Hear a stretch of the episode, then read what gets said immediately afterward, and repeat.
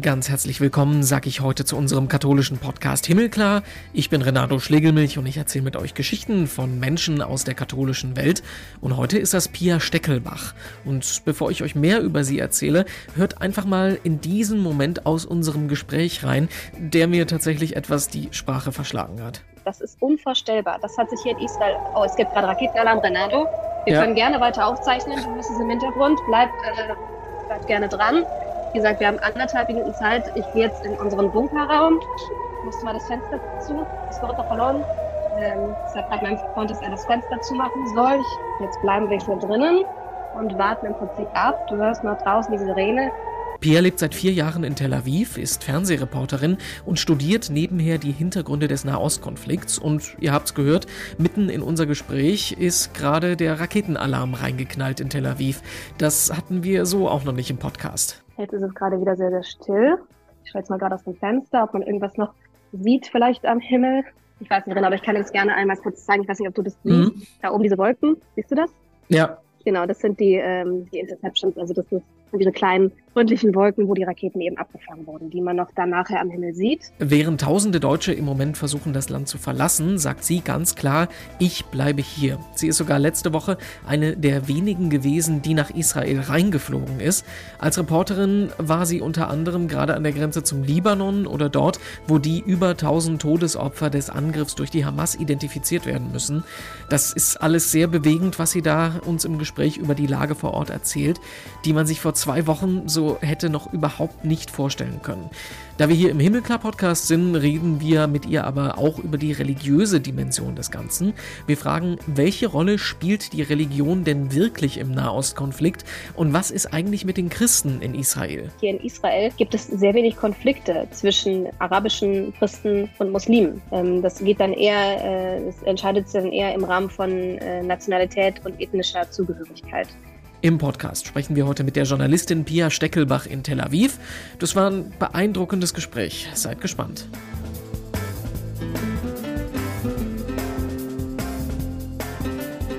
Grüß dich, hi. Hallo Renato, freut mich. Wir ähm, kennen uns, weil wir vor Jahren mal zusammengearbeitet haben. Das ähm, Spannende ist, dass du jetzt seit zwei Jahren ungefähr in Israel lebst, einerseits als Fernsehreporterin arbeitest, auf der anderen Seite seit vier aber Jahren schon. Seit vier Jahren? Ich bin dieses Jahr schon seit vier Jahren, genau. Ich bin zum Studium her und seit vier Jahren tatsächlich schon. Ähm, und genau. zudem, du studierst genau den, den, den Nahostkonflikt, du befasst dich damit. Das heißt, wir können mit dir ähm, über die aktuelle Lage, aber auch über die Hintergründe sprechen, was ich im Moment in so einer Situation, wo alle über die Lage im Land sprechen, total wichtig finde, mit jemandem vor Ort zu sprechen. Erstmal ähm, ganz die wichtigste Frage, wie geht's dir im Moment? Wie ist die Lage bei dir? Ich glaube, ich kann noch gar nicht so ganz fassen, was eigentlich um mich herum passiert. Ich habe sowas selber noch nie erlebt. Natürlich gibt es immer mal wieder militärische Eskalation, auch mit Gaza. Aber die aktuelle Lage fühlt sich sehr, sehr anders an. Das ganze Land ist in einer Sondersituation. Also Israel ist in, in einem Zustand von nationaler Trauer, muss man sagen. Ich bin gestern aus dem Norden zurückgekommen und wenn man zurück nach Tel Aviv fährt, sah man viele Orte, wo an den Eingängen die Flagge auf Halbmast war, eben wegen den Massakern, die ähm, am an, an dem Samstag passiert ist, wo, wo der Krieg eben auch losgebrochen ist, ähm, ist es, ich kenne kaum jemanden, der nicht jemanden kennt, der in irgendeiner Weise von dem, was im Süden passiert ist, betroffen ist. Ähm, ich kenne es auch auf der Arbeit, dass wir Leute haben, die sehr, sehr direkt von den von den Tötungen, von den Morden betroffen sind. Und ähm, es ist eine sehr, sehr, sehr, sehr angespannte Situation, auch hier in Tel Aviv, ein Ort, der wenn es gerade um Militäreskalation mit Gaza geht, immer nicht so ganz, jedenfalls von der Atmosphäre her, davon äh, sich betroffen fühlt. Auch hier sind Cafés zu, sind viele, viele Läden zu, Supermärkte haben überall noch auf, aber man sieht tatsächlich nur sehr, sehr wenig Leute auf den Straßen und das ist auch in anderen Orten der Fall, auch im Norden, wo die Spannung sehr hoch ist, weil eine Eskalation mit dem Libanon, mit der Hezbollah dort befürchtet wird. Und ähm, es fühlt sich so ein bisschen an wie zu Corona-Zeiten weil mhm. es eben wirklich, wirklich so, so leer auf den Straßen ist und weil die Ungewissheit, wie es jetzt weitergeht, eben auch so, so groß ist. Natürlich sind es ganz andere Voraussetzungen und Umstände jetzt hier, aber alle sind angespannt und alle sind auch sehr, sehr besorgt darum, wie es jetzt äh, eben weitergeht. Ja, es ist jetzt das erste Podcast-Interview seit Monaten, wo ich mir keine Notizen gemacht habe, weil mir so viele Fragen in den Kopf kommen. Das heißt, wir haben sowieso genug zu erzählen. Ähm, ein Satz, den man relativ häufig liest im Moment ist, das ist äh, der 11. September für Israel. Äh, was man zudem noch einordnen muss, äh, 1300 Menschen sind gestorben, aber in einem Land, das nicht wie Deutschland 80 Millionen Einwohner hat, sondern ich glaube 8, ja. 9 Millionen sind es. Äh, würdest du sagen, dass das trifft so ein bisschen das Gefühl der Leute im Moment? Ich glaube schon, ja. Also wie ich das gerade schon gesagt habe, ich kenne wirklich kaum jemanden, der nicht jemanden kennt, der jemanden kennt, der irgendwie direkt davon betroffen ist. Also dadurch, dass Israel so ein kleines, kleines Land ist, ähm, ist die Betroffenheit auf nationaler Ebene auch wahnsinnig, äh, wahnsinnig groß. Auf der anderen Seite hat man natürlich eine Zivilbevölkerung auch in Gaza, die man auf gar keinen Fall unerwähnt lassen sollte, die, mhm. die gerade, ähm, ja, der gerade etwas bevorsteht, dessen Ausmaß wir noch nicht kennen. Ähm, deshalb ist das nicht nur der 11. September für, für Israel, sondern auch etwas, was in der palästinensischen Erinnerung, der palästinensischen Geschichte einen sehr, sehr großen Platz einnehmen wird. Jetzt gerade wissen wir noch nicht, wie es mit Gaza weitergeht, aber Israel bereitet sich im Prinzip auf eine Bodenoffensive vor, unter der Prämisse, die Hamas ausnehmen zu wollen. Das wird aber nicht funktionieren ohne massive äh, zivile Opfer. Das ist allen hier auch klar. Ähm, und deshalb ist auch nicht nur die, die, die, die, die Angst unter Israelis und dieses Trauma, was diese Bevölkerung hier in Israel äh, in diesem Wochenende erlebt hat und noch immerhin erlebt, sondern es ist auch genauso ein Trauma, was Palästinenser gerade in, in Gaza erleben in Bezug auf die Zivilbevölkerung und die Sorge darum, was jetzt mit diesen äh, ja, mehr als zwei Millionen Menschen, die dort leben, äh, passieren wird. Aber ja, in Israel ist, ist, man kann es nicht anders nennen als nationales Trauma, äh, was dieser Gesellschaft dort, äh, ja, hier letztes Wochenende im Prinzip äh, passiert ist. Auch die Bilder, die in den sozialen Medien gesendet werden, die israelische Fernsehsender senden, auch wir natürlich ähm, ähm, geblurrt. Also wir zeigen natürlich keine Bilder von Leichen, ohne die Gesichter zu ja, äh, unkenntlich zu machen. Ähm, man sieht aber doch auch sehr, sehr, sehr, sehr viele, viele wahnsinnig schlimme Bilder ähm, überall im Fernsehen, in den sozialen Netzwerken von, von, von Leichen und die, die Schilderungen, die man von den Leuten hört, die dort vor Ort die Orte, die so schnell betroffen waren von dem Massaker Kwasa Beri, aufräumen. Die Schilderungen sind sehr, sehr, sehr, sehr schwer sich anzuhören. Und das noch in Verbindung mit den Bildern, die man eigentlich äh, überall sieht, wie gesagt, soziale Netzwerke und Fernsehen. Es ist schon sehr, sehr, sehr, sehr schwer. Ich glaube, wir sollten fürs Protokoll noch dazu sagen, wir zeichnen jetzt am Samstagvormittag auf, weil die Lage sich äh, ja so schnell verändern kann. Aber das ist ja nicht dramatisch, weil wir sind keine Militäranalysten. Ähm, wir wollen eher über die Hintergründe sprechen und wie du das persönlich erlebst. Ähm, ja, wie erlebst du das persönlich? Du warst jetzt auch ähm, an dieser Stelle, wo diese 1300 ähm, Menschen, die ums Leben gekommen wurden, identifiziert worden sind. Äh, ich finde, es hilft einem immer so ein bisschen mit so einer journalistischen Distanz an solche Situationen ranzugehen. Aber das ist ja, ja trotzdem eine heftige Situation, die du wahrscheinlich auch noch nie so erlebt hast. Nee, ähm, ich, wir waren, das ist eine Militärbasis, die im Prinzip umgewandelt wurde zu einem Ort, wo, wo die Leichen zentral hingebracht werden. Äh, vordergründig die Leichen von Zivilisten, weil die natürlich deutlich schwerer zu identifizieren sind. Ähm, wir waren dort, wurden dort von ähm, einem israelischen äh, Repräsentanten der Polizei äh, herumgeführt. Wir wurden nicht in die Hallen mitgenommen, wo diese Leuch Leichen mhm. gelagert werden. Aber der Geruch, der draußen war, der hat schon für sich gesprochen. Und wenn man in die Gesichter derer schaut, die diese Leichen identifizieren, ähm, dann weiß man schon sehr viel von dem, was die gerade erleben. Und wenn man sich diese Schilderungen anhört, was mit den Leichen passiert ist und warum es so schwer ist, diese Leichen zu identifizieren, weil die einfach in ihrer ursprünglichen Form vollkommen ja, die, die, da ist dann nicht mehr viel Menschliches dran in vielen Fällen. Mhm. Das ist schon sehr, sehr hart, sich das anzuhören. Natürlich sind wir alle Journalisten und wir müssen, mit, müssen uns auch selber schützen. Wir müssen da irgendwie innerlich mit einer Distanz dran gehen.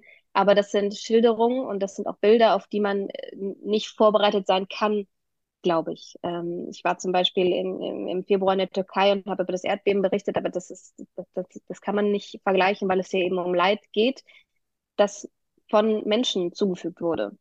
Und ähm, ja, ich glaube, ich persönlich als Journalistin sehe und höre diese Dinge, aber es ist wahnsinnig schwer, das wirklich zu verarbeiten. Und ich glaube, das kommt erst nachher, weil wir im Moment noch in diesem Rausch sind zu berichten. Und ich bin ja auch erst mhm. seit Mittwochmorgen hier. Ähm, ich glaube, man muss das jetzt einfach alles, ja, es hilft gerade sehr viel zu arbeiten und ähm, ich glaube, das, das Verarbeiten kommt ja. später, gerade für die Journalisten, die im Süden dort waren, diese Orte wie Beri und Quasa gesehen haben.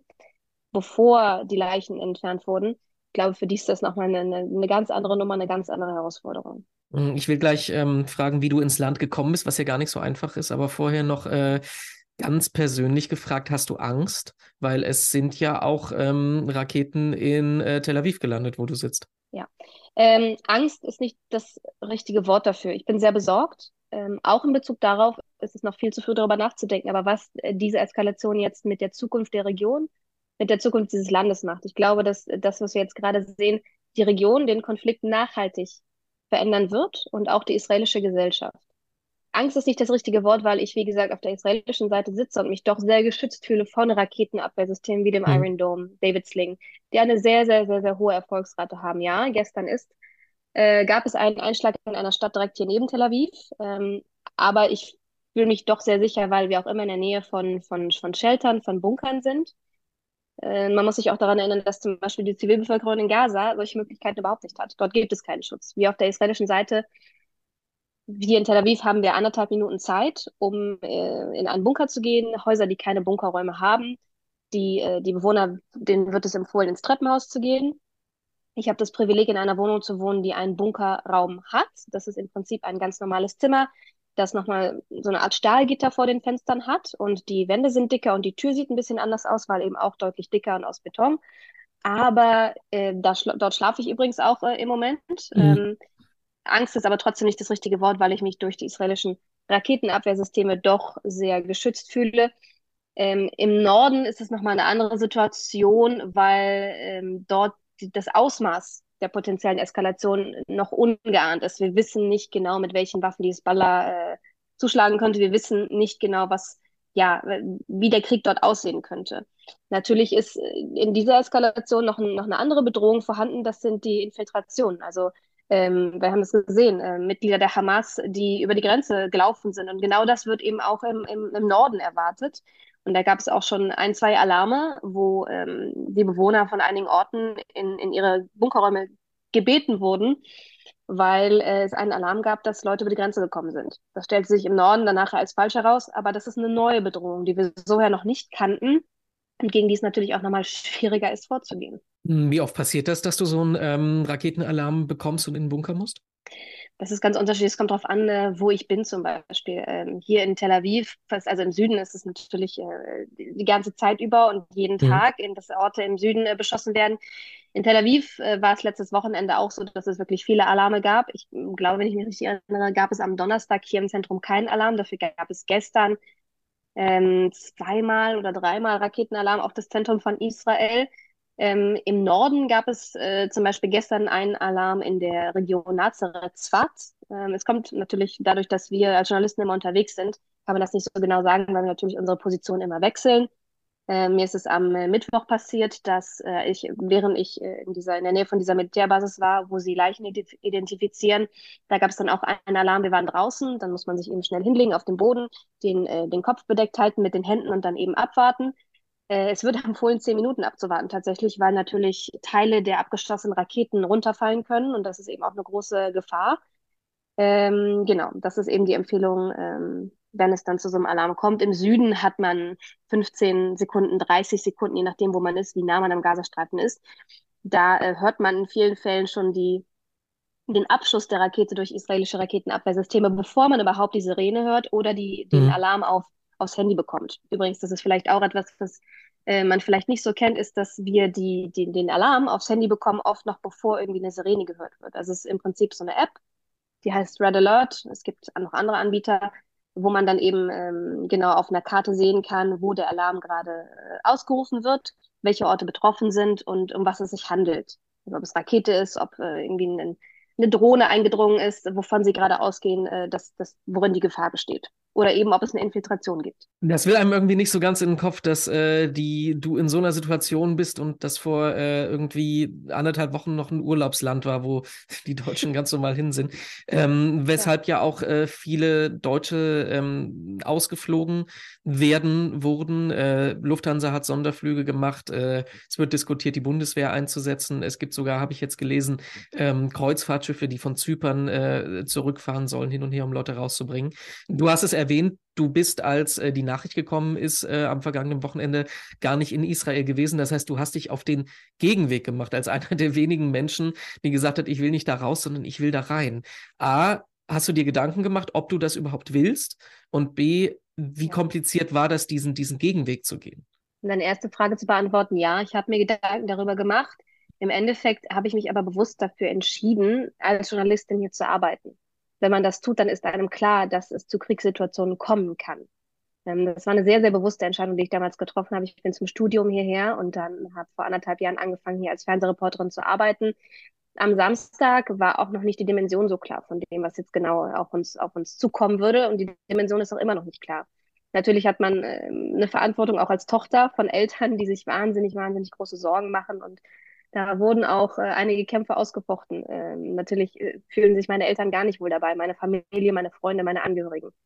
Ähm, Im Endeffekt äh, bin ich aber als Reporterin, ist das, ist das mein Beruf. Und Reporter sein ist nicht nur ein Job, das ist Beruf, das ist Berufung.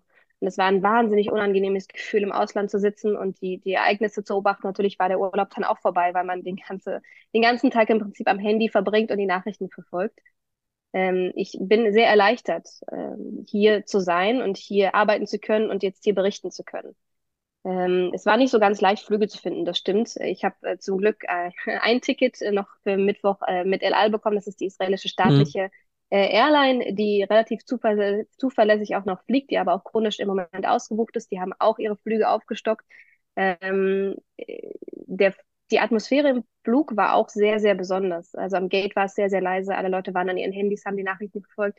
Die, die Ansprache im Flugzeug war eben auch sehr persönlich an Israelis gerichtet, die jetzt nach Hause kommen. Wir sehen sehr, sehr viele Reservisten, mhm. die jetzt in ihr Land zurückkommen. Ähm, das ist die größte Mobilisierung in Israels Geschichte, gerade 360.000 Reservisten eingezogen. Ähm, viele davon sind oder waren natürlich auch im Ausland die jetzt eben zurückkommen. Ähm, Muss man dazu auch ja. nochmal betonen, bei einer Bevölkerungszahl von 8, 9 Millionen. Also, ne? genau. Ne? Auch da gibt es natürlich sehr, sehr viele, äh, die die Leute kennen, die jetzt eingezogen werden. Ähm, man sieht es auch sehr, wie gesagt, ich bin gestern aus dem Norden zurückgefahren, an der, an der Autobahnraststätte, die war voll von Reservisten. Man sieht mhm. eben auch sehr, sehr viel Bewegung von Armeefahrzeugen, Panzer werden transportiert auf den Straßen. Also die Mobilisierung ist auch sehr, ist sehr sichtbar im Moment eben auch. Genau, und diese Evakuierungsflüge, die werden, klar, die deutsche Botschaft hat, hat sogar über, über, über Jordanien äh, evakuiert. Es gab einen Bus an die Grenze in der Westbank, in dem Westjordanland gibt es eine Grenze zwischen Westjordanland und Jordanien, wo das war so das erste Projekt der deutschen Botschaft, wo sie äh, Leute aus, aus Gefahren haben, erstmal nach Jordanien. Dann jetzt die Lufthansa die Flüge aufstockt. Viele, die jetzt raus äh, wollen aus Israel, sind natürlich äh, ausländische Staatsangehörige. Ähm, und eben auch, ja, ich, wir kennen natürlich keine Zahlen, wie viele Israelis jetzt aus dem Land raus wollen. Aber so wie es mir jetzt aussieht, sind das in erster Linie tatsächlich ausländische Staatsangehörige.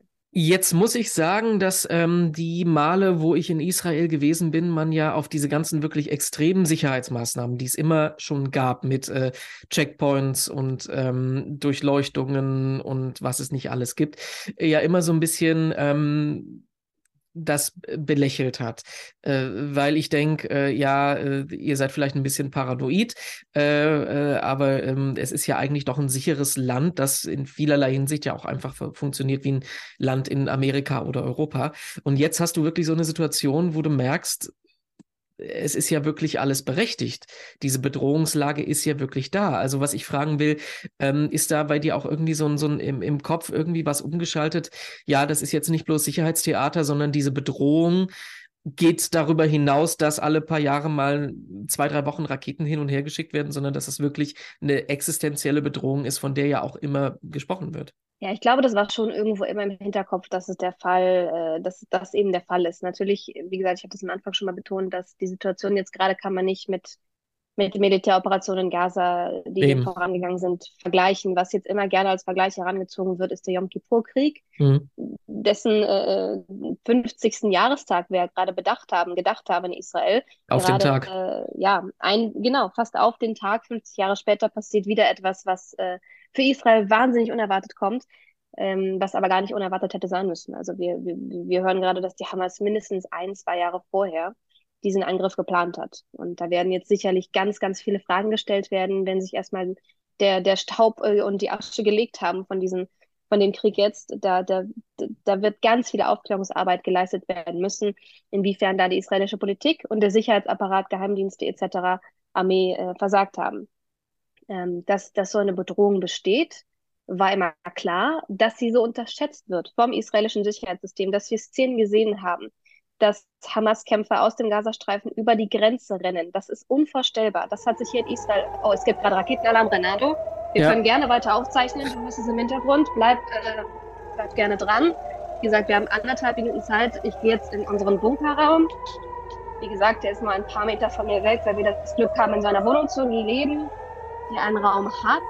Musste mal das Fenster zu. Es wird doch verloren. Ähm, ich gerade meinem Freund, dass er das Fenster zumachen soll. Ich hier vorne ist das Fenster. Ich weiß, im Podcast kann man es nicht hören. Hier ist diese Tür, die wir jetzt einmal kurz zumachen. Ich hoffe, dass der ähm, damit, damit. So, jetzt bleiben wir hier drinnen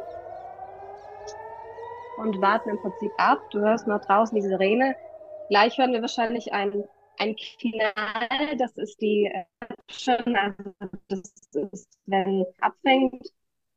Äh, was man dann im Himmel sieht, ist so etwas, was so aussieht wie eine kleine runde Wolke, wenn die Raketen ausgehen, dass die Raketen dann abgefangen wurden, in, äh, in, in, in Gebiete fallen, Felder, dass sie in äh, bewohnte Gebiete fallen, dann fängt das Gene, da war der, da war der Knall. Ich weiß nicht, ob man das jetzt gehört hat. Die Raketen werden dann abgefangen. Noch ein Knall, eins, zwei, drei habe ich jetzt gerade gehört. Vier, fünf, sechs. Ja, das sind viele Raketen. Jetzt ist es still. So, die Empfehlung ist, dass man einige Minuten drin bleibt. Durchaus sein kann, dass Teile von den abgefallenen Raketen runterfallen, die das, äh, gerade auch in Tel Aviv sehr, sehr wenige Menschen auf den Straßen sind, eben weil es zu solchen äh, Situationen jederzeit kommen kann. Das Zentrum wird natürlich nicht so häufig angegriffen wie zum Beispiel die Orte, die den Gazastreifen umgeben. Aber es kann natürlich auch hier im Zentrum passieren. Das ist ein gutes Beispiel dafür. Das war jetzt der erste Alarm, den wir heute hatten. Es ist jetzt gerade 11.30 Uhr. Genau. Jetzt ist es gerade wieder sehr, sehr still. Ich schaue jetzt mal gerade aus dem Fenster, ob man irgendwas noch sieht, vielleicht am Himmel. Ja. Nee, ich weiß nicht genau, aber ich kann es gerne einmal kurz zeigen. Ich weiß nicht, ob du das mhm. siehst. Da oben diese Wolken, siehst du das? Ja. Genau, das sind die, ähm, die Interceptions, also das sind diese kleinen freundlichen Wolken, wo die Raketen eben abgefangen wurden, die man noch dann nachher am Himmel sieht. Man sieht auch gerade natürlich niemanden auf den Straßen hier unten. Wie gesagt, es war auch vorher sehr, sehr leer. Das heißt aber, das ist jetzt ähm, direkt über der Stadt gewesen? Oder siehst ja, du dann also, noch weit über das Stadtgebiet hinaus? Ich bin mir, ich kann halt nur immer in, in Richtung der nächsten Stadt sehen und nicht in Richtung Tel Aviv, aber es sieht so aus, als wäre es in Richtung Bat Yam gewesen. Das ist die nächste Stadt hier südlich äh, von Tel Aviv. Ich kann jetzt nicht gerade hoch in den Norden schauen. Wir sind hier gerade im Süden von Tel Aviv. Jetzt sehe ich auch schon wieder die ersten Leute hier unten auf den Straßen, zwei Leute Passanten hier unter dem Haus. Ähm, genau. Also viele fühlen sich tatsächlich sehr, sehr, sehr, sehr sicher durch das Raketenabwehrsystem geschützt. Mhm. Ähm, die Erfolgsrate ist tatsächlich auch sehr, sehr hoch. Aber wie zum Beispiel gestern wurde ein Haus hier in der Nachbarstadt von Tel Aviv getroffen, teilweise. Äh, es hat keine hundertprozentige Erfolgsquote. Genau, so, das ist ein Sofa. So, jetzt sitze ich wieder hier. Ich, bin gerade ein bisschen, äh, bisschen sprachlos, ehrlich gesagt. Also äh, Respekt auch, dass du das, dass du da so ruhig bleibst. Also äh, wow. Ja, es ist äh, tatsächlich so, dass ich, wie gesagt, ich muss auch nochmal betonen, ich habe das Glück, in einer Wohnung zu wohnen, die so einen ja. Raum hat, der nicht weit weg ist.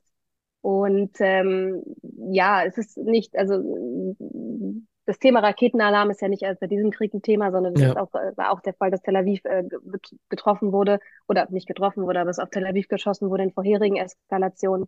Und wie gesagt, ich muss das immer wieder nochmal betonen, ähm, in Gaza haben die Menschen keine Bunkerräume, keine Shelter. In Gaza haben die Menschen keinen Ort, wo sie hingehen können. Wir hier in Israel fühlen uns doch schon sehr geschützt von der von der Technologie, die Israel zur Verfügung hat, um diese Raketen eben abzuwehren. Das heißt nicht, dass man sich darauf verlassen sollte. Man sollte definitiv schon sich an einen sicheren Ort begeben, wenn so eine Situation entsteht. Ich schaue jetzt mal gerade kurz auf mein Handy, ob es irgendwelche Berichte über, ähm, über Raketen gibt, die vielleicht eingeschlagen sind. Ich sehe hier noch nichts. In der Regel schaue ich dann äh, in die, in die Gruppen, in die Telegram-Gruppen zum Beispiel der israelischen ähm, Rettungskräfte. MADA heißen die, Magenta Vidadom. Das ist sowas wie das Rote Kreuz in Deutschland. Die ähm, schreiben dann entweder, es wurden keine Berichte äh, entgegengenommen. über Verletzte oder über direkte Treffer von Raketen. Oder sie schreiben eben, was passiert ist. Genau, ich sehe hier mal noch nichts. Genau. So. Die mhm. äh, Situation in Gaza, was kannst du darüber sagen? Weil ähm, ich glaube, wir haben da eigentlich gar kein Bild so wirklich im Kopf von. Mhm. Ich war selbst leider noch nicht dort. Das hat damit zu tun, dass äh, mich die Hamas nicht reinlassen würde. Und ähm, hat auch visatechnische Gründe. Ähm, das äh, tut mir sehr leid, weil ich als Journalistin schon das Gefühl habe, dass auch für mich das so ein bisschen ein blinder Fleck ist. Aber es gibt genug Journalisten in Gaza, denen man über soziale Netzwerke folgen kann. Es gibt genug äh, Interviews, die wir auch teilweise mit unserem Sender machen mit Leuten, die in Gaza gelebt haben oder teilweise noch dort sind. Ähm, und es gibt auch viele Berichte von Menschenrechtsorganisationen, die man sich einfach anschauen kann. Die Situation in Gaza ist, äh, ja, ist einfach, die UN hat, hat vorausgesagt, dass Gaza 2020 unbewohnbar sein wird. Mhm. Gaza ist eines der am dichtesten besiedelten Gebiete der Welt. Es leben zwei Millionen, mehr als zwei Millionen Menschen auf einem sehr, sehr, sehr, sehr kleinen Landstreifen. Ähm, Wasserversorgung, Versorgung mit Medizin, mit genügend Nahrung ist einfach dort nicht gegeben. Ähm, ich glaube, ungefähr die Hälfte der Bevölkerung dort sind Kinder. Die Arbeitslosenquote ist eine der höchsten der Welt. Ähm, und wir reden hier von einer mehr als 15 Jahre andauernden Blockade, die von Israel und Ägypten verhängt wurde. Das bedeutet eben, dass die Zivilbevölkerung, die, der groß, große Teil davon, äh, keine Möglichkeit hat, auszureisen jetzt eben auch nicht. Solange wir nehmen nochmal, wir nehmen den Podcast an einem Samstagmittag auf. Ägypten hat die Grenzen, es ist noch nicht klar, inwiefern die Grenzen auf sind oder auf sein werden. Israel hat gestern Nacht dazu aufgerufen, dass ungefähr die Hälfte der Bevölkerung ganz Gaza, über eine Million Menschen, 1,1 Millionen Menschen, sollen den nördlichen Teil des Gazastreifens nach Süden hin verlassen. Das ist ein wahnsinnig schweres Unterfangen, weil die Leute ohnehin nicht wissen, wohin. Auch äh, ich habe das eben schon mal erwähnt, es gibt dort keine Schutzräume. Die Hamas äh, hat nicht mit Schutzräumen vorgesorgt. Es gibt es nicht. Es ist, die israelische Armee sagt, dass es unterhalb von Gaza, ich, wir hören gerade die Flugzeuge über dem Himmel. Ich weiß nicht, ob du das hören kannst. Mhm. Das hört man übrigens auch relativ häufig, dass, äh, dass hier Flugzeuge entweder in Richtung Süden oder in Richtung äh, Norden fliegen. Also wir reden hier von Militärflugzeugen. Äh, die, die Bevölkerung in Gaza weiß ohnehin nicht, wohin in diesem, in diesem Konflikt, in diesem Krieg. Jetzt, wo gestern Nacht diese Warnung ausgesprochen wurde, ist die Situation, ja, unvorstellbar. Wir reden hier von wahnsinnig vielen Kindern, von wahnsinnig vielen alten und kranken Menschen, die auch gar nicht fluchtfähig sind in dem Sinne. Wir reden hier von überfüllten Krankenhäusern ohnehin schon, von Medizin, die nicht vorhanden ist, von Energie, von Strom, der nur sehr, sehr eingeschränkt momentan vorhanden ist, weil Israel die, die, die Stromversorgung weitgehend gekappt hat. Ähm, und äh, die Angst ist dort, dass das in einer noch schlimmeren humanitären äh, Katastrophe enden wird. Wir wissen jetzt noch nicht, wie es, wie es jetzt weitergeht, ob die Grenze in den Sinai aufgemacht wird. Ähm, aber ich verfolge palästinensische Journalisten in Gaza, die von sich selbst in der Vergangenheit schreiben und die versuchen, so viel nach außen zu bringen wie möglich, weil sie sich nicht, nicht sicher sein können, dass sie in einer Stunde noch leben. Mhm. Und das ist eine Angst, mit denen die Menschen in Gaza ja seit Anfang des Krieges leben. Das hat sich jetzt nochmal natürlich verschlimmert, seitdem diese Evakuierungsnachricht von der israelischen Armee ausgesprochen wurde. Weil Israels Ziel natürlich es ist, die Hamas einmal komplett auseinanderzunehmen, äh, dass solche Situationen nicht mehr entstehen können, wie die, die wir jetzt gesehen haben in diesem Krieg oder auch die vielen Militäroperationen, die in regelmäßigen Abständen nun mal stattfinden. Ähm, dass die Zivilbevölkerung darunter leidet, ist klar. Das ist ja auch jedem klar. Und wir sehen äh, grausame Bilder von zerbombten Nachbarschaften in, in Gaza, von überfüllten Krankenhäusern, von, äh, von Verletzten. Ähm, ja, und ich habe die Befürchtung, dass es noch, noch viel schlimmer werden könnte, je länger dieser Krieg andauert meine, einerseits ist es ja natürlich vollkommen verständlich, dass äh, Israel auf so eine Aktion reagieren muss. Das steht ja vollkommen außer Frage. Aber die andere Frage ist natürlich, was hat das für weiterreichende Konsequenzen? Du hast gesagt, du warst äh, im Norden des Landes an der Grenze zum Libanon. Man hat so ein bisschen die Befürchtung, wenn jetzt der Einmarsch kommt, dann kommt auch die Hisbollah aus dem Norden und äh, wird Israel angreifen. Und wenn wir über Hisbollah reden, dann stellt sich schon die Frage, was mit dem Iran ist, der das Ganze finanziert. Also wie groß ist deine Angst, dass das jetzt ähm, wirklich äh, zu, so einem, zu so einem Flächenbrand ist? Oder auch anders gefragt, ist das überhaupt zu vermeiden, dass diese Situation einfach immer weiter eskaliert jetzt? Hm. Das ist eine sehr, sehr, sehr, sehr realistische Bedrohung. Wir sehen in den letzten Tagen immer wieder Auseinandersetzungen zwischen Hisbollah und Israel an der Grenze, Schlagabtäusche, hm. äh, ähm, Schießereien, die passieren, äh, wo auch israelische Soldaten gestorben sind, sowohl auch äh, Mitglieder der Hisbollah. Äh, gestern kam die Nachricht, dass ein Reuters-Journalist bei einer solchen Situation auch getötet wurde. Ähm, die, der ganze Norden ist sehr, sehr, sehr unter Spannung, weil jedem klar ist, dass, dass jede weitere, auch nur so kleine Eskalation dazu führen kann, dass eine ganz neue Front aufgemacht wird. Bin mir nicht sicher, inwiefern sich das vermeiden lässt. Ich glaube nicht, dass die Hisbollah angreift, ohne das Okay von, vom Iran zu haben. Wir haben gesehen, dass der iranische Außenminister am Freitag in Beirut war und sich dort eben mit Hassan Nasrallah, dem, dem, dem Anführer der Hisbollah-Miliz, getroffen hat, auch mit Vertretern des, Paläst des äh, palästinensischen islamischen Dschihads und der Hamas. Äh, das heißt, die Kommunikation ist da. Ich, wie gesagt, ich glaube nicht, dass, dass die Hisbollah eingreifen wird, ohne dass äh, der Iran sein Okay gibt.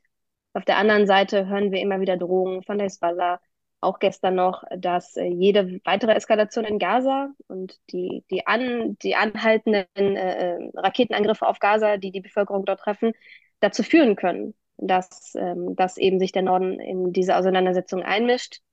Ich glaube, die Zeit wird zeigen, was im Prinzip passiert, aber auch jetzt schon hat diese anhaltende Spannung, diese anhaltende Angst Auswirkungen auf die Zivilbevölkerung. Sowohl in Israel, äh, wir hatten jetzt auch in den letzten Tagen in verschiedenen Regionen im Norden mehrmals falsche Alarme. Da wurden Hunderttausende von Menschen in ihre Schutzräume geschickt. Am Ende stellte sich heraus, dass es eine Fehlermeldung war, äh, menschliches Fehlverhalten, menschliches Versagen in, in der Aktivierung dieser, dieser Apps, von denen ich eben schon mal gesprochen habe, die diese Alarme eben anzeigen. Das zeigt aber auch, wie fein eingestellt diese israelischen äh, diese, diese ähm, Systeme sind, die eben den Luftraum bewaffen. Dass jede noch so kleine ähm, Bewegung, die man noch nicht genau einordnen kann, dazu führt, dass erstmal Alarm ausgerufen wird, weil man natürlich Szenen auch in Bezug auf Infiltrationen, die wir im Süden gesehen haben, auf gar keinen Fall im Norden äh, sehen möchte. Ähm, auf der libanesischen Seite habe ich auch äh, Berichte gesehen, dass auch äh, Libanesen auf der anderen Seite der Grenze, in den Orten nah an der Grenze, ihre Dörfer verlassen. Also auch da auf der Seite ist, ist, scheint die Sorge da zu sein, dass wir kurz vor einer neuen Eskalation im Norden stehen könnten. Und hier ist noch nicht klar, welche Milizen sich dann genau einmischen. Wir reden hier mal von Hezbollah. Es gibt aber auch palästinensische Milizen im Libanon, die dort aktiv sind. Und mit der Hamas hat Israel Erfahrung. Hat Israel Erfahrung in vielen verschiedenen Militäreskalationen im Laufe der letzten Jahre. Wenn es um die nördliche Grenze geht, ist die, die Tragweite der, der Eskalation sind, sind noch nicht so genau einschätzbar. Das ist eben auch etwas, was, äh, ja, was sowohl israelischen Sicherheitskräften als auch der Bevölkerung im Norden große, große Sorgen macht.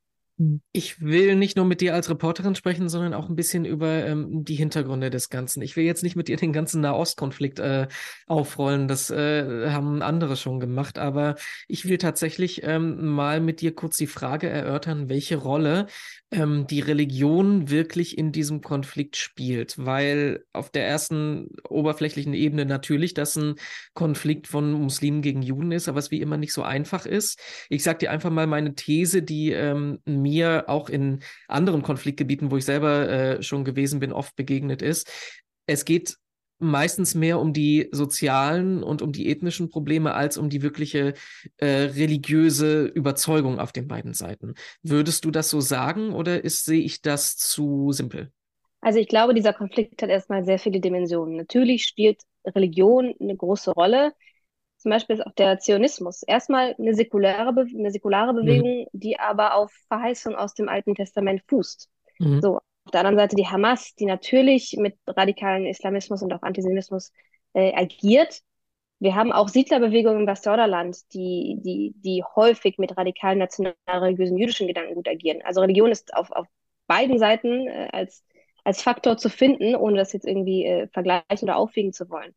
Aber ich würde sagen, dass der Israel-Palästina-Konflikt in erster Linie ein politischer ist. Ich würde sagen, hier geht es um Land. Das Westjordanland und Ostjerusalem sind laut Völkerrecht und auch offizieller Haltung der Bundesrepublik äh, besetzt. Und daran entzündet sich ja der Konflikt immer wieder. Übrigens sind auch Gruppen, palästinensische Gruppen, die eine große Rolle in diesem Konflikt spielen, wie zum Beispiel äh, Mahmoud Abbas des Fatah, in ihren Grundsätzen säkular. Also Mahmoud mhm. Abbas, der Präsident der palästinensischen Autonomiebehörde.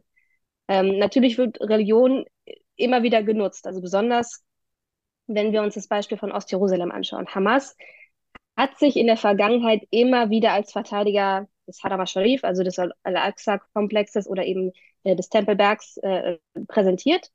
Und daran haben sich ja auch schon militärische Konflikte, wie zum Beispiel die Eskalation von 2021, entzündet. Aber es geht hier, und das ist, äh, glaube ich, sehr wichtig zu betonen, nicht nur um den Islam, nicht nur um Islam und Judentum. Ähm, Hamas hat sich eben auch in der Vergangenheit als Vertreter der Christen präsentiert, zum Beispiel als dieses Jahr an Ostern eine bestimmte Menge an Pilgern in die Grabeskirche in Ostjerusalem gelassen wurden. Hamas hat sich geäußert und das verurteilt ähm, und sagt, Hamas setze sich für die Verteidigung von muslimisch unchristlichen Orten ein. Übrigens ähm, gibt es in, sowohl im Westjordanland als auch in Gaza eben auch Christen. Palästinenser sind eben nicht nur per se Muslime. Also wir haben ähm, ungefähr, also weniger als 50.000 Christen in den palästinensischen Gebieten ungefähr anderthalbtausend, vielleicht ein bisschen weniger in Gaza. Trotzdem kann man das nicht pauschalisieren und sagen, äh, Palästinenser sind unbedingt nur Muslime.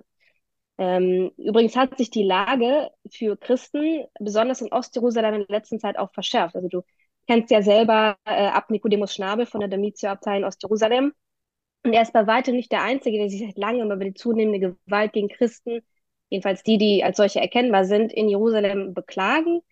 Äh, Gewalt, die oft von nationalreligiösen Juden kommt und die mit der neuen äh, rechten Regierung in Israel nur noch zugenommen hat. Also ähm, klar, man muss ganz klar sagen, es geht in diesem Konflikt auch um Religion, aber er entzündet sich im Prinzip daran, äh, wem, wem dieses Land hier gehört. Ähm, und ich glaube, das nur auf die Religion zurückzuführen, wäre ein bisschen, wäre wär ein bisschen zu einfach gesagt, einfach weil es auch eben nicht nur um, um Juden und um Muslime geht. Ich erinnere mich so ein bisschen, ich war vor einem Jahr ungefähr in dieser äh, einen Kaffeestraße in der Altstadt von Jerusalem im christlichen Viertel und habe zwei, drei Wochen später gesehen, wie die äh, kurz und klein geschlagen wurde, Videos. Also es ist echt erstaunlich. Aber die Frage, die ich mir in der Situation immer stelle, warum? Also ähm, es sind ja im Prinzip zwei Volksgruppen, ähm, die untereinander einen Konflikt haben. War, welche Rolle spielen da die Christen? Geraten die zwischen die Fronten? Werden die, wie du es gerade so ein bisschen angedeutet hast, als auch von einzelnen jüdischen Gruppen als Teil der äh, Palästinenser gesehen, weil das,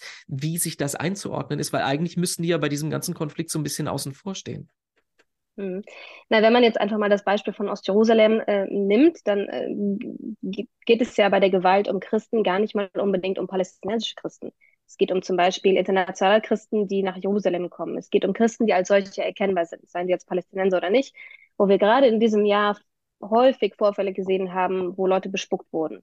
Äh, natürlich haben wir auch im armenischen Viertel in Jerusalem gesehen, wo speziell armenische Christen, wo Cafés verwüstet wurden. Das haben wir schon gesehen. Ähm, dadurch, dass Christen eine, eine zahlmäßige Minderheit sind, ähm, haben sie jetzt keine, keine, keine politische, äh, keine politische Vertretung, keinen politischen Spielraum hier, keine politische Kraft. Ähm, sie tragen aber dazu bei, dass sich das Klima oder die Gewalt gegen Christen trägt dazu bei, dass sich das Klima verändert innerhalb der, der Bevölkerung hier. Und eben auch, wie wir das gesehen haben, dass die Hamas eben auch auf diese Themen, auf diese Vorfälle aufspringt und sagt, okay, wir sind nicht nur Vertreter der Muslime, sondern auch Vertreter der Christen. Wir sind Vertreter der christlichen und der muslimischen Heiligtümer in Ostjerusalem, weil natürlich Ostjerusalem immer ein Ort ist, an dem sich Auseinandersetzungen entzünden, weil Ostjerusalem eben von den Palästinensern ähm, beansprucht wird. Was sagen eigentlich die Christen selber jetzt in dieser Situation? Weil wir merken ja, dass das sehr gespaltene Land mit den vielen tausenden Menschen, die protestiert haben die letzten Monate gegen die rechtsgerichtete Regierung, das scheint ja jetzt im Moment alles vom Tisch zu sein. Ne? Also es scheint sich alles hinter dieser jetzt gebildeten äh, Kriegsregierung, Einheitsregierung zu sammeln. Ähm, bekommt man sowas, hört man sowas auch aus den christlichen Reihen, dass die sagen, uns ist egal, dass es die äh, extremen Teile der Regierung gibt, die auch was gegen uns Christen haben, denn jetzt müssen wir alle zusammenhalten? Ja, dadurch, dass die Christen eben keine so direkte politische Vertretung haben, ist das sehr, sehr schwer zu sagen. Mhm. Natürlich finden jetzt gerade keine Proteste mehr statt, einfach weil die Straßen leer sind und weil es äh, nicht, nicht gerade empfohlen wird, sich jetzt draußen aufzuhalten, wie wir das eben gesehen haben. Äh, Alarme können äh, jederzeit überall losgehen. Ähm, die Christen in erster Linie, wir haben ja verschiedene Gruppen von Christen. Wir haben Christen in Gaza, wir haben Christen in Ostjerusalem, wir haben internationale Christen, wir haben Christen in Westjordanland und eben hier in Israel. Und ich glaube, dass deren Zugehörigkeit sich weniger an der Religion festmacht, weil auch innerhalb von wenigstens im Westjordanland oder hier in Israel gibt es sehr wenig Konflikte zwischen ähm, arabischen Christen und Muslimen. Ähm, das geht dann eher, äh, das entscheidet sich dann eher im Rahmen von äh, Nationalität und ethnischer Zugehörigkeit. Du hast eingangs gesagt, dass ähm, du dich bewusst dazu entschieden hast, in diesem Land zu leben und das ja jetzt äh, als Reporterin auch quasi dein Job ist, da zu sein. Was müsste passieren, dass du sagst, ähm, das wird mir zu viel, ich will doch zurück nach Deutschland? Hm. Das ist eine Frage, die mir meine Mutter gestern noch gestellt hat. Hm. ähm, ich kann sie nicht, nicht beantworten. Dadurch, dass ich eben nicht nur hier arbeite, sondern auch hier lebe, ist es sehr, sehr schwer für mich jetzt zu sagen, okay, ich, ich gehe jetzt in so einer Situation einfach wieder zurück nach Deutschland, eben weil mein Lebensmittelpunkt doch hier liegt. Ähm, ich, ich kann die Frage nicht, nicht final beantworten. Ich glaube, ein, ein gutes Indiz ist, wenn, äh, wenn die Botschaft vollständig evakuiert werden würde, die deutsche Botschaft, oder wenn sich auch eben andere Auslandskorrespondenten aus dem Land begeben. Aber das mhm. ist eine Frage, ich glaube, das käme sehr auf viele verschiedene andere Umstände an. Und ähm, ich sehe das im Moment noch nicht passieren. Und ich bin im Moment vielleicht noch optimistisch, vielleicht naiv. Ich glaube eher optimistisch, dass die Situation nicht so schlimm wird, dass wir auch als Journalisten irgendwann mal ähm, zurückfliegen müssen, weil die Präsenz von Journalisten gerade in Kriegssituationen einfach wahnsinnig, wahnsinnig wichtig ist. Dann ähm, lass mich dich ganz zum Schluss fragen. Wir beenden diesen Podcast immer mit einer ganz banalen Frage, die in dem Fall, glaube ich, ähm, drängender ist, als bei vielen anderen Gesprächen ge gewesen ist. Was bringt dir Hoffnung? Hm.